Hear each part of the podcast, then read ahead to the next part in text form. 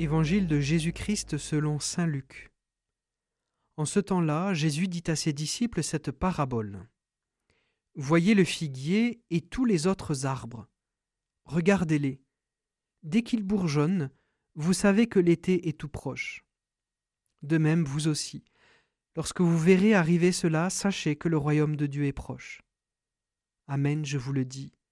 Cette génération ne passera pas sans que tout cela n'arrive. Le ciel et la terre passeront, mes paroles ne passeront pas. Voyez le figuier et tous les autres arbres. Regardez-les. Dès qu'ils bourgeonnent, vous savez que l'été est tout proche. Eh bien, on pourrait se demander si cette parole est toujours d'actualité, car avec le bouleversement dramatique du changement climatique, avec ce constat qui nous fait dire et voir qu'il n'y a plus de saison, dès que nous regardons les arbres bourgeonner, ce n'est plus forcément l'été. C'est alors que l'Évangile nous rattrape. Les paroles du Christ ne passeront pas. Il nous faut donc encore et toujours, et encore plus aujourd'hui, regarder les arbres et même les écouter.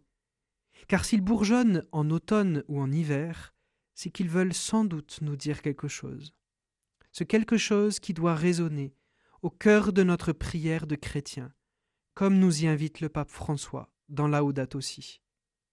Alors, au début de ce jour, en regardant les arbres, reprenons ensemble sa prière.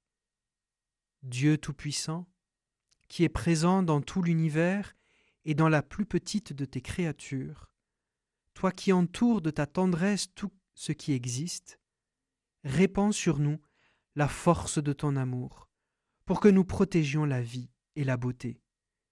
Inonde-nous de paix, pour que nous vivions comme frères et sœurs, sans causer de dommages à personne. Guéris nos vies, pour que nous soyons des protecteurs du monde et non des prédateurs, pour que nous semions la beauté et non la pollution ni la destruction. Soutiens-nous, nous t'en prions.